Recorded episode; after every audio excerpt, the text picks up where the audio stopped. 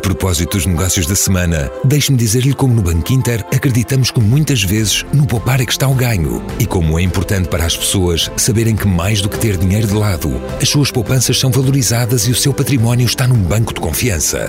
Por isso, se para si um bom negócio é ganhar a poupar, não deixe de procurar o banco que valoriza as suas poupanças. Banco Inter, patrocinador do podcast Negócios da Semana.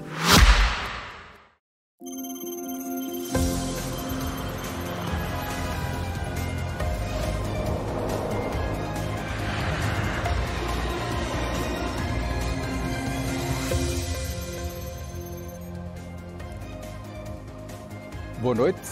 A pouco mais de um mês das eleições legislativas, assistimos em Portugal ao anúncio de sucessivas decisões políticas e administrativas que apontam quase todas no mesmo sentido. Tornar praticamente irreversível o lançamento de gigantescas obras públicas, nomeadamente uma nova linha ferroviária de alta velocidade entre Lisboa, Porto e Vigo, em Bitola Ibérica, um novo aeroporto internacional no campo de tiro de Alcochete, mais concretamente situado no sul do Conselho de Benavente, próximo de Canha, uma nova grande ponte ferroviária sobre o Tejo em Lisboa e as respectivas ligações de comboio em alta velocidade ao novo aeroporto. Ora, o Governo acaba de entregar o pedido com participação de fundos comunitários para a nova linha de alta velocidade ferroviária, a tal que liga Lisboa, ligará Lisboa-Porto Vigo. As declarações de impacto ambiental para o primeiro troço entre Porto e Soura também já tiveram luz verde do Ministério do Ambiente. O próprio António Costa pediu o apoio de Luís Montenegro para esta grande obra de regime. Mas a verdade é que Portugal não tem dinheiro para fazer a nova linha. Esta linha vai custar 2 mil milhões de euros cada troço, portanto, mais de 8 mil milhões de euros para o total, para construir a única linha, uma única linha de caminho de ferro entre Lisboa e Porto. A comparticipação comunitária é de apenas cerca de 20%. O resto do financiamento terá de ser angariado pelos membros do consórcio privado, que ganhar a obra em regime de parceria público-privada. Por seu lado, a Comissão Técnica Independente, que estudou a localização de um novo grande aeroporto internacional em Lisboa, garante que o contribuinte não precisará, não precisará de pagar uma obra que somará mais de 8 mil milhões de euros de custo na verdade, isto significa que o Estado não tem dinheiro para a fazer e, fatalmente, acabará por ser paga pelos contribuintes através dos impostos e pelos utilizadores através de elevadas taxas aeroportuárias. Da nova ponte ferroviária sobre o Tejo, em Lisboa, e das ligações ao aeroporto, não se conhece o custo nem o modelo de financiamento. Mas é certo que o Estado não tem igualmente dinheiro para fazer estas obras. Ou se endivida ainda mais, ou recorre novamente a uma PPP, mas o Eurostat revelou esta quarta-feira que Portugal já é o país da União Europeia que tem mais encargos anuais com PPP, neste caso com as célebres PPP rodoviárias de José Sócrates, que estão ainda, sublinho eu, ainda em investigação judicial. Importa perguntar por que a pressa do atual governo em lançar os concursos para uma grande linha de alta velocidade ferroviária em Bitola Ibérica, ligando Lisboa, o Porto e a fronteira norte, quando admite que no futuro será transformada em, em bitola europeia. Por que apressa em lançar os concursos da CP para a compra de 117 novos comboios, num valor astronómico de mais de 800 milhões de euros? Por que apressa em chumbar definitivamente a hipótese de aproveitamento da base militar do Montijo para apoio ao aeroporto da Portela, através da não renovação da licença ambiental que já existia? Isto quando a ANA está disposta a pagar todas as obras de adaptação e algumas companhias low cost já disseram que é esta a solução, a do Montijo, que preferem. Tudo isto acontece numa conjuntura política de queda do governo da República por suspeitas de corrupção em grandes negócios referentes a lítio, hidrogênio e data centers. Tudo isto acontece numa conjuntura de instabilidade política na Madeira por fortes suspeitas de corrupção tráfico de influências que envolvem o governo da região e também a Câmara Municipal do Funchal. Importa lançar as perguntas incontornáveis e fazer o debate que se impõe. Será que o país precisa mesmo de uma nova linha ferroviária Lisboa-Porto em alta velocidade, que custa mais de 8 mil milhões de euros?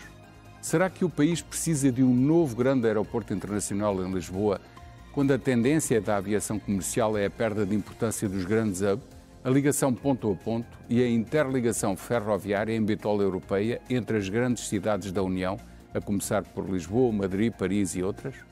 Será que precisamos de uma nova grande ponte ferroviária sobre o Tejo em Lisboa, quando a estação do Pinhal Novo pode perfeitamente ser ligada Lisboa, Pinhal Novo, Poceirão, Évora, Badajoz, Madrid, para alta velocidade de transporte de passageiros, ao mesmo tempo que as mercadorias podem seguir de Sines e também vir do Norte, pela ligação a Elvas e Badajoz. Será que todos estes grandes concursos e concessões não estarão em breve sob suspeitas graves e sob investigação judicial, como aconteceu no tempo de José Sócrates? São os temas para a conversa e para o debate.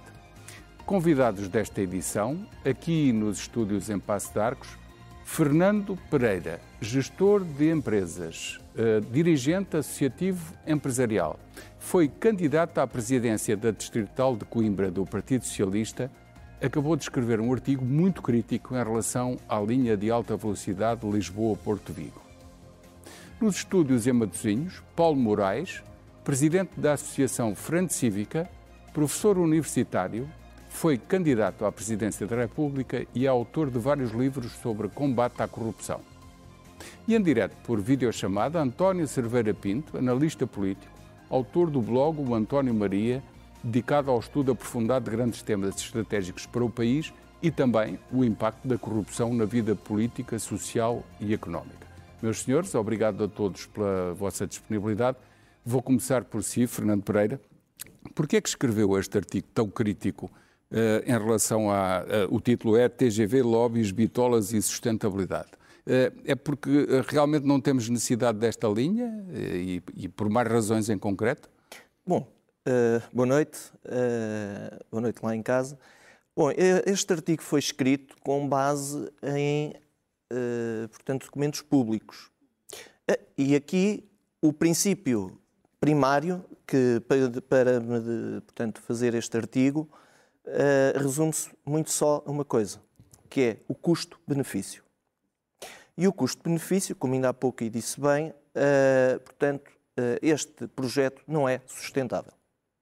10 mil milhões a pagar, portanto, uma viagem 25 euros para apenas reduzir 20 minutos uh, o, seu, o seu o percurso entre Lisboa e Porto, não é sustentável. A, a, a, projeção é que sirva apenas para reduzir em 20 minutos o tempo de duração Exatamente. da viagem normal Exatamente. em relação ao Exatamente. atual alfa pendular? Com as paragens que tem pelo caminho, basta fazer contas. Estamos a falar das paragens em Leiria, em Coimbra, e em Aveiro, e em Gaia e depois é que chega ao Porto. Exatamente. Só nesta parte da linha.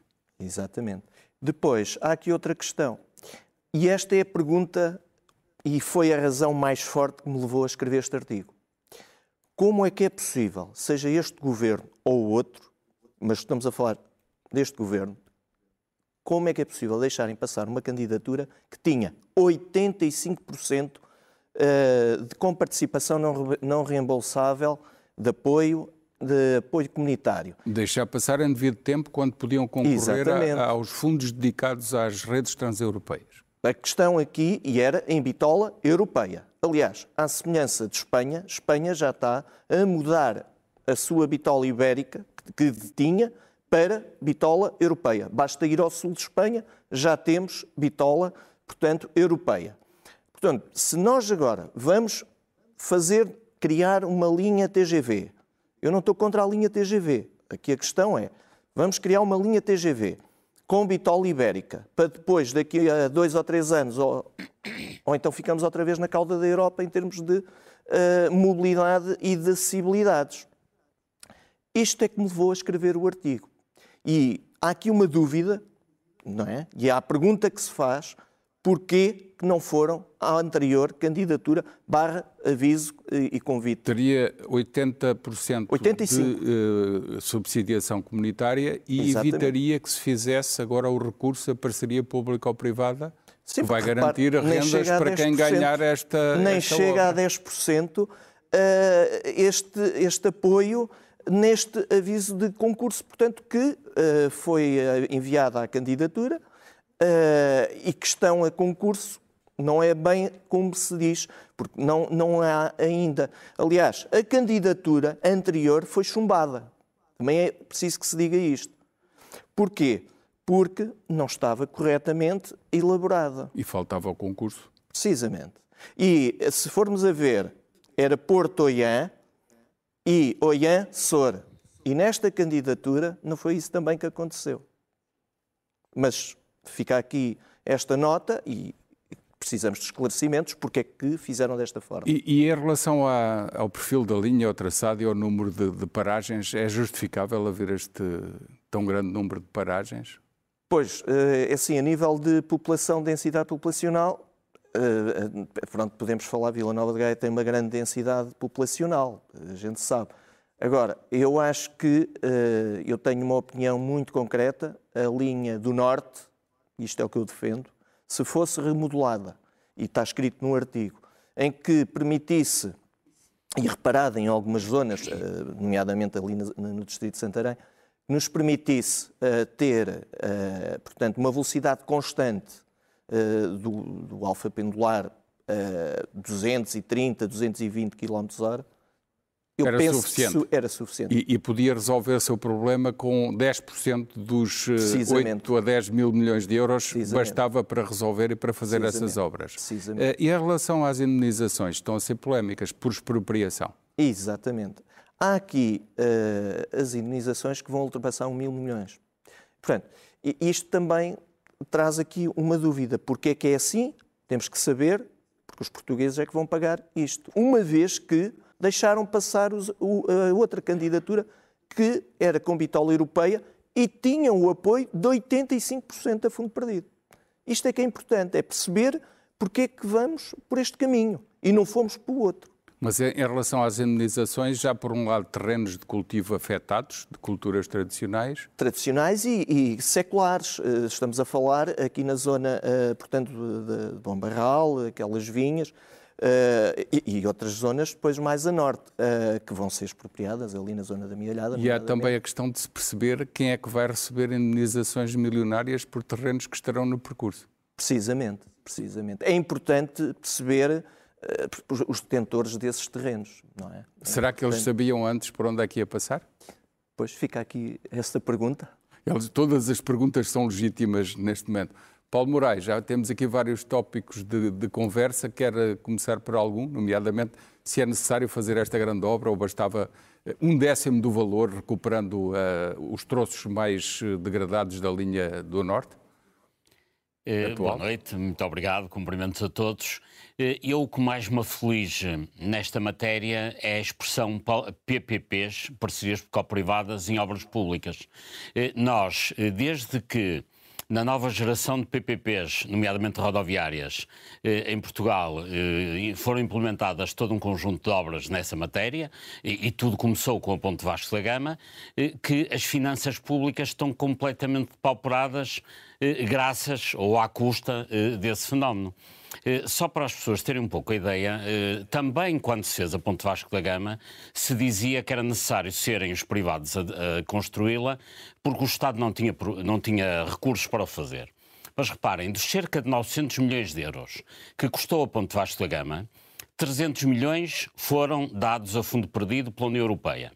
Outros 300 milhões foi um empréstimo do Banco Europeu de Investimentos, mas foi um empréstimo feito ao Project Finance, à PPP, ou seja, garantido pelo Estado português. E para além disso, os concessionários ainda começaram a beneficiar eh, das portagens da Ponte 25 de Abril, que passaram a ser cobradas então logo pela luz ao ponto. Ou seja, os privados que iam pagar a ponte apenas gastaram cerca de 200 milhões de euros e com esses 200 milhões de euros ficaram com a concessão da Ponte Vasco da Gama por eh, toda uma geração por 30 anos, porque este acordo é de 95, a ponte é inaugurada em 98, mas ainda hoje o concessionário usufrui das portagens. Tem receio que aconteça uma, um mecanismo parecido e que neste Tenho a certeza caso... que nas PPPs, em obras públicas em Portugal, vai acontecer, mas já agora deixe-me dizer-lhe o fim desta triste história.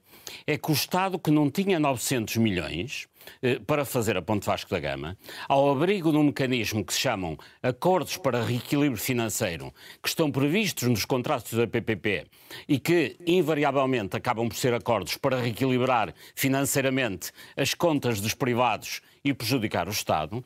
Então, repare bem nisto. O Estado não tinha 900 milhões de euros para construir a ponte. Mas há um relatório de 2001 do Tribunal de Contas, cujo relator foi, na altura, o juiz Carlos Moreno, que diz que o Estado português, em 2001, três anos depois apenas da inauguração da ponte, já tinha beneficiado os privados em mil milhões de euros. Quanto Ou é seja, é que não vai já essa conta? De euros. Quanto é que não vai já essa conta de benefício do, dos privados, porque ainda continua a vigorar seja, a concessão? O Estado não tinha 900 milhões de euros para construir a ponte, mas tinha mil milhões de euros para dar aos privados. Portanto, isto é realmente um despautério absoluto. Eh, aliás, a ponte Vasco da Gama, nesse momento, deveria ter sido expropriada a valor zero. Bom, mas isto é o início de uma triste Sim, história. mas vamos olhar para o futuro. Esta, esta obra, uh, em, bitola Europe... em bitola ibérica, não europeia, há muitos especialistas que dizem que vamos ficar isolados, mas independentemente, dessa questão, que é mais técnica, eh, nós estamos no, precisamente no dia em que ficou conhecido o novo relatório das PPP, que diz que Portugal é o país que mais paga anualmente com essas parcerias público-privadas, sobretudo por causa das parcerias rodoviárias do tempo de José Sócrates, que eh, foram um, eh, renegociadas e depois verificou-se mais tarde para benefício dos concessionários, que já nem o risco tinham e passaram a receber uma renda. Tem receio que isso aconteça neste projeto, é isso? Tenho, tenho, a certeza que vai correr mal, porque as PPPs rodoviárias do tempo de José Sócrates foram consolidadas por legislação de 2010 e permitiram aos privados, que as exploram ainda hoje, eh, taxas internas de rentabilidade de 13, 14, 15 e 16%. É evidente que com estas taxas de rentabilidade dadas aos privados, o que acontece é que isto foi obviamente um negócio fabuloso, foi um negócio ruinoso para o Estado mas fabuloso para os privados. O regime de pagamento das, das autoestradas em regime de SCUT, na altura, que agora eh, passaram a ter custo para o utilizador, foi através de um mecanismo que se chama taxa de disponibilidade diária, o que quer dizer que haja trânsito, não haja trânsito, faça chuva ou faça sol, os privados recebem sempre aquele montante. Só para ter uma ideia, por exemplo, a autoestrada que vai aqui de Matosinhos até Viana do Castelo, eh, aconteça o que acontecer, no fim do ano o Estado paga por ela 50 milhões de euros. Ora, o problema é que isto multiplicou-se por 21. São 21 uh, uh, autoestradas em regime de PPP que permitem estes pagamentos, o que faz que no orçamento de 2024 estejam previstos 1.500 milhões de euros para pagar eh, este, eh, este absurdo, um absurdo completo. Paulo, temos que olhar tudo... para o futuro. Eu vou, vou perguntar-lhe: houve um passo em concreto no anúncio da, do concurso para construir o primeiro troço foi o, o Primeiro-Ministro dizer publicamente que, bom, já não estava para ser politicamente correto, porque de facto o que acontece é que na maior parte dos países as empresas nacionais acabam por vencer esses concursos, sublinhe-se um concurso internacional. O secretário de Estado estava ao lado e começou, começou a mexer-se bastante na cadeira e ele até olhou para o secretário de Estado e disse: Bem, aqui o meu secretário de Estado está a mostrar-se incomodado, mas eu está, já estou numa fase da vida em que posso dizer coisas politicamente incorretas. Uh, seria ingênuo pensar-se que as empresas portuguesas não seriam beneficiadas e depois verificamos que existe um consórcio que tem as, as empresas do regime, a Motengil, a Teixeira Duarte, e o próprio presidente da primeira já andou a dizer a nossa empresa está perfeitamente habilitada a fazer este, esta, esta obra. Portanto, é, é legítimo supor, eu, eu, vou aqui sublinhar o título de um artigo que escrevi há uns anos sobre este tipo de obras, é legítimo supor que, que um dia destes está toda a investigação, tanto da Direção-Geral da Concorrência Europeia como do, do, de investigação judicial, imagino eu se se mantiver o regime de conluio, de promiscuidade e de cumplicidade entre o poder económico e o poder político, que é o mais previsível porque nada se tem feito no sentido de acabar eh, com esta cumplicidade absoluta, o que vai acontecer é o que aconteceu com as PPPs rodoviárias, o que aconteceu com as parcerias privada na distribuição de água, eh, o que aconteceu eh, na, na recolha de resíduos e o que é que aconteceu na última geração em Portugal nessa matéria. Foram consórcios nacionais que ganharam todos estes contratos com rendas elevadíssimas e depois, ao fim de algum tempo, tempo, como tinham rendas elevadíssimas, venderam os negócios naturalmente eh, a fundos internacionais. Hoje o negócio das águas em Portugal, nomeadamente em baixa, na distribuição, foi feito inicialmente por empresas como a Motangil, como a DST, etc, etc, e acabaram por vender isso a israelitas, a, a fundos holandeses, etc. Porquê? E venderam porque eram negócios de grande rentabilidade, na medida em que estes consórcios que, nacionais, quem vendeu à sua ficou proximidade rico. ao poder político, eh, garantiram rendas eh, eh, fabulosas, gigantescas. E, e, quem, e quem vendeu ficou rico e descansado. Absolutamente. É que neste momento nem sequer tem que gerir um negócio, porque é evidente. Quem consegue taxas internas de rentabilidade 14, 15 e 16%, eh, vai garantir rendas por uma geração e consegue transferir esse negócio para fundos internacionais. E chegamos ao ponto, deixe-me só dar mais uma só, nota. Rapidamente, Neste temos momento, pouco tempo. Eh, o Eurostat avalia as parcerias público-privadas rodoviárias em Portugal em cerca de 4 mil milhões. Pois por um ativo que vale 4 mil milhões, nós estamos a pagar por ano 1.500 milhões. E a questão que se coloca é como é que não há um resgate do Estado a, este tipo de negócio? Logo Obviamente... na altura eu fiz a conta e projetava para 33 mil milhões ao longo da vida, da, vida toda em que tínhamos que pagar 33 mil milhões, uma loucura em relação ao valor inicial. Um, eu já volto à conversa consigo, Paulo Moraes. Um, António Cerveira Pinto, só, só uma nota de introdução da nossa da nossa conversa que tem a ver com o que estes um, consórcios normalmente fazem é para, ao estabelecer o contrato, põem lá um, o local para dirimir eventuais conflitos. E nunca é um tribunal português. É sempre um tribunal em Londres ou assim num sítio onde, onde o Estado português acaba por ser fatalmente derrotado. Isto é uma maneira de, de, de, de depois uh, terem uma voz leonina na, na decisão do assunto que os favoreça, digo eu, só me vincula a mim. Mas eh, uma pergunta mais direta em relação a estes grandes concursos. Um governo que está de saída põe este, este, este grande pacote de obras a andar, põe as entidades, uh, uh, o ICNF, a APA, a produzir os pareceres, uns para viabilizar os troços da alta velocidade, outro para impedir a solução do Montijo que, que poderia apoiar a Portela e, e, e, e, obrigam a fazer um novo aeroporto, obrigam, entre aspas, a fazer um novo aeroporto que depois vai ter que ter uma nova ponte sobre o Tejo, com uma ligação milionária, tudo somado mais de 30 mil milhões de euros. Isto é governar o país? É governar bem? Bom, boa noite. É, aquilo que eu não percebo neste ruído todo mediático e, e político que tem, que tem estado a dominar a, a cena portuguesa à volta da questão do aeroporto e a questão da ferrovia, nomeadamente, é, é, é algo muito estranho. Porquê? Porque o governo está demitido. O governo está em gestão. Não percebo como é que o Presidente da República eh, tolera uma situação destas. Fala-se da CTI, uma comissão técnica independente que de independente não teve absolutamente nada até agora. Portanto, é uma, é uma, é uma, é uma é uma consultora ao serviço de um desejo político, não sei de quem. Provavelmente é alguém do PS e alguém do PSD. Porque nisto continuo a pensar que o Bloco Central está sempre eh, junto quando se trata de desenvolver processos menos claros. Mas, portanto, a CTI eh, portanto, é uma entidade a quem o governo, que já não existe, encomendou um estudo. O governo está admitido. A CTI está a falar para quem? Em nome de quem? Isto não faz sentido nenhum. Além do mais, só tem vindo a dizer e a desdizer uh, coisas. Portanto, há um ruído permanente uh, sobre se, se, se, se, pode ir para um Montijo, se tem que ir para, se pode ir para, para Alcochete, quer dizer, e tudo isto é uma discussão se pensando bem, já vem, vem desde 2003, há 20 anos que andamos nisto. Certo, Os mas nós jornalistas temos que fazer as perguntas. Porque é que querem não, um não, novo não. grande aeroporto internacional com um preço que no somatório há de custar 8 mil milhões de euros, quando a, a tendência internacional é para haver ligações ponto a ponto, os grandes hubs já estão a deixar de, de, de sair de moda, a, a ligação ferroviária de alta velocidade bitola europeia vai ser a regra e há aeroportos mais pequenos que podem servir de apoio. Ainda aqui há dias, os inspectores que foram para a Madeira fazer a investigação saíram do Montijo e aterraram no Montijo num avião militar e os passarinhos não morreram por causa disso, digo eu. Claro, não, os passarinhos.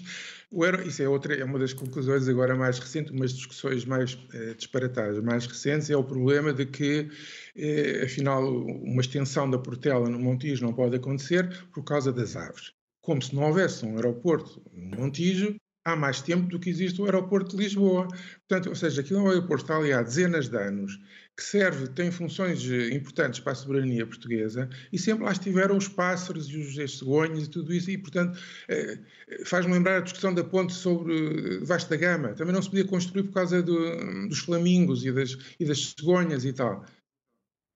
Isto foi tudo uma fantasia. A ponte fez, as aves continuam lá e, portanto, o lobby do ambiente que não quer reaproveitar o Montijo, o Montijo para dar, eh, portanto, um complemento à Portela, a, a, qual ainda tem muito para crescer, basta fazer as obras que estão previstas há muito tempo e pode aguentar por vários anos mais. Mas pronto, mas se for preciso uma pista suplementar, a Vinci, que é quem tem o contrato de exploração, portanto, da, dos aeroportos portugueses, eh, já disse que faz aquilo por sua conta e risco. E, portanto, e é uma das maiores empresas do mundo, não só de construção, como de gestão de aeroportos.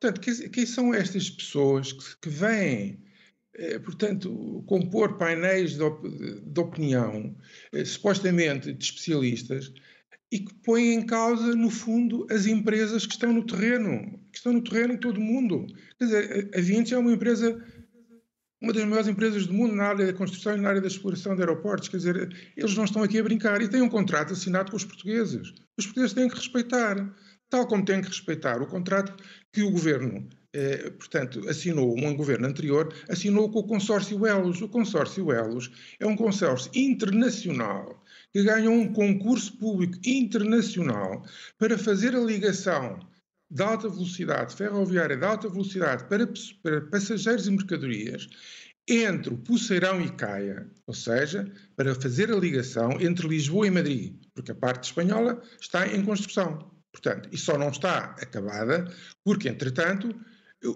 a parte portuguesa começou a andar para trás. E eles, claro, que não vão levar uma linha até à fronteira quando sabem que o lado português é, é um, é um país de malucos, ninguém se entende, ninguém sabe, todos os dias dizem coisas. Agora, eu queria perceber qual é a lógica neste momento de haver tanto ruído à volta destas questões. Eu tenho uma, uma, uma hipótese, que é esta. Este governo, na realidade, não fez nada. Quer dizer, prometeu uh, inaugurar em dezembro de 2023 metade da ligação entre Évora, uma parte da ligação entre, entre Évora e Elvas. Está inaugurado? Não inaugurou. Portanto, fez alguma coisa na área dos aeroportos? Não. Fez alguma coisa na área da ferrovia? Não. Portanto, o que é que este governo fez? Nada, a não ser ter aumentado a dívida portuguesa em mais 70 mil milhões de euros. 70 mil milhões de euros é preciso comparar com os 76 mil milhões que foi o, empréstimo da Troika. Ou seja, a Troika emprestou 76 mil milhões. Nós estamos a pagar, sabe-se lá como, com austeridade, porque a austeridade está cá. Como nós Escondida. Sabemos. A prova de que está cá a austeridade é que temos um milhão de pessoas que saiu do país. Portanto, portanto, há austeridade, não há emprego, há salários baixos, e, portanto, há salários precários e, portanto, a, eh, a, eh, a situação é, é, é, o preço da austeridade. Portanto, estamos a pagar 76 mil milhões e este governo aumentou em 70 mil milhões a dívida pública. E a gente pergunta onde, como. Fez Mas um então é por isso que agora querem fazer novas obras é por isso que querem fazer novas obras em parcerias público-privadas, mas não desistem de as fazer. Portanto, o ruído é provocado por esta iniciativa, não somos nós que o inventamos. Mas a iniciativa, para mim, é uma iniciativa fantasiosa. Portanto, porquê? Porque ela é mais uma das muitas iniciativas que há, que há 20 anos esta, esta parte nós temos, somos ciclicamente confrontados. A verdade é que não fizeram nada. E a verdade é que provavelmente não vão fazer nada enquanto não houver um acordo outra vez entre Portugal e a Espanha, porque esta ideia de dizer que vão fazer a linha do Norte de alta velocidade e vão deixar a, a, a ligação de, entre as duas capitais, que representam mais de 11 milhões de pessoas, mais de 300 mil milhões de PIB, então a ligação entre as o duas capitais... O argumento do governo é que a procura é 10 vezes maior na linha do Norte, na ligação com entre, as entre Lisboa e o Porto e depois Vigo, e, e que é, de, é, apenas 10% na ligação Lisboa-Madrid. Isso é uma porque, visão absolutamente Porque a oferta do transporte não está criada, obviamente. Claro, evidente. Ou seja, quer dizer, nós estamos a, o que é importante é perceber Lisboa, Madrid, este eixo, só o eixo de, alta velocidade, estamos a falar em 11 mil milhões de pessoas, mais de 11 mil milhões de pessoas. É o mesmo que o eixo Madrid-Barcelona, um bocadinho maior. E estamos a falar de um PIB conjunto de 300 mil milhões. Portanto, significa que a linha Há quem diga, autor, desculpa interrompê-lo, nós temos muito pouco tempo. Há quem diga que um, nunca se fará a ligação de Lisboa a Madrid por, por alta velocidade antes do o novo aeroporto estar construído, que é para não ter hipótese de, de, de, o projeto não ser feito, porque precisamente essa linha retiraria grande parte do tráfego e, portanto, isso mata a ideia destes lobbies que querem fazer obras e dá-las aos amigos. Isto tem razoabilidade. É certo não haverá localização do aeroporto enquanto não, aliás, não haverá construção de ferrovia em direção a Madrid enquanto não estiver definida a localização do aeroporto. Há aqui uma, as duas coisas estão ligadas. Só que esta atitude é uma atitude antinatura, porque quer dizer, as redes ferroviárias são anteriores e são mais estáveis no tempo.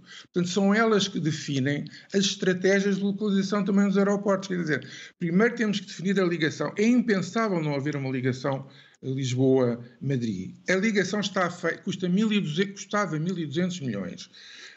Mais de metade era financiado quase a fundo perdido pela Comissão Europeia, pelos fundos comunitários. Neste momento, o projeto está parado, estão-se a dever quase 200 milhões de euros de projeto ao consórcio Elos, que vai ter que ser pago Portanto, o projeto está pronto, não é preciso uh, estudo de impacto ambiental, está tudo pronto, é só dizer amanhã, façam um favor de começar a construir. E eles este, começam a construir. Neste, neste eu caso não vejo que a Madrid alguma vez aceita para terminar. Digamos, esta espécie de provocação, quer dizer, não, não, isso Lisboa-Madrid não interessa nada, o que interessa é a ligação Portugal à Galiza. Isto é uma provocação absolutamente in, uh, inaceitável do ponto de vista, de, digamos, da, daquilo que é o conceito do país e aquilo que é o conceito da Espanha. Portanto, nós temos que há questões históricas que não podem ser espezinhadas como o senhor, como o ministro Pedro Nuno Santos fez. Portanto, fez uma provocação direta à Madrid. E, obviamente, Madrid vai responder e está a responder. Ele acabou de ir a, a Madrid agora como secretário-geral do Partido Socialista e, e, diz que falou com a, o presidente do governo espanhol eh, para acertar também as, as, ligações. Na verdade, o que está a ser construído é uma linha para mercadorias é apenas uma única via, em bitola ibérica, portanto, uma obra do século XIX, ninguém percebe nada disto. Já não temos mais tempo, António, pergunto-lhe, uh, Fernando, o, o, que é que poderá acontecer em relação às pessoas que, que se consideram lesadas por este traçado? Uh, da linha do, do, norte e que vão sofrer uh, perdão, uh, expropriações. Sim, e perdas. E perdas avultadas. Haverá alguma iniciativa da sociedade civil? Sim, nós temos um movimento, portanto eu presido esse movimento, é um movimento de cidadania democrática em que o Dr. José Roquete faz parte e é o presidente do Conselho Ético-Científico, da qual também colaboramos com as sedes, com o presidente Carlos Alves, Uh, portanto, o Dr. José Roqueta é o Presidente da Assembleia da, da SEDES e nós uh, colaboramos, temos uma estreita colaboração nesta área, nomeadamente de combate à corrupção, uh, porque a SEDES está mais virada para o desenvolvimento económico. Certo, é, certo. mas em relação ao projeto em concreto... Em relação a este projeto, sim, estão, já houve algumas iniciativas, de, portanto, manifestações, nomeadamente em Coimbra, na zona, portanto, onde iam ser expropriadas, houve um recuo, e bem, eh, mas até ver ainda não sabemos. Mas havendo a intenção de fazer a linha, fatalmente haverá expropriações e, e destruição. Claro, mas há aqui uma lacuna nesta, de... nesta coisa toda. Vamos ver uma coisa, e eu também digo no artigo: Leiria, que é um polo muito importante, Marinha Grande, contribui para a região de Leiria com 43%, da qual é uma associação, qual eu sou vice-presidente. Uh, portanto, fomos eleitos agora na passada segunda-feira e iremos tomar posse na próxima segunda-feira. E isto é de reforçar, porque o tecido económico, e eu acho Para terminar, que, sim, muito rápido, no fim do tempo. Uh, Leiria precisava de ter uma ligação, haver ali um apêndice da linha do Norte que passasse ali criar-se uma estação nova, porque onde está a estação nova, de, onde está a estação atual de Leiria, da linha do Oeste, a linha do Oeste está esquecida. Está esquecida, apenas há três ou quatro comboios. A linha do Oeste, eh, Pedro e... Nuno Santos lançou óperas para ser renovada e, e a eh, eh, essa renovação já está em curso, embora tenha muito Mas está atraso. esquecida, ainda, ainda não chegaram lá. Chegámos mesmo ao fim do tempo, eu tenho pena porque eh, desta vez nem uma ronda, uma segunda ronda completa consegui fazer. Peço desculpa aos convidados, fica prometido que faremos uma nova abordagem desta mesma matéria, porque há muitos aspectos que ainda falta esclarecer, muitos mesmo, e eu acho que uh, a própria evolução da, da, atualidade em relação a, estes grandes, a estas grandes obras e estes grandes dossiês vai ditar que tenhamos que nos sentar muito em breve a falar de novo de, neste assunto. Agradeço imenso a vossa disponibilidade, a vossa participação e aos espectadores, muito obrigado pela atenção. Até quarta-feira, tenham uma boa semana.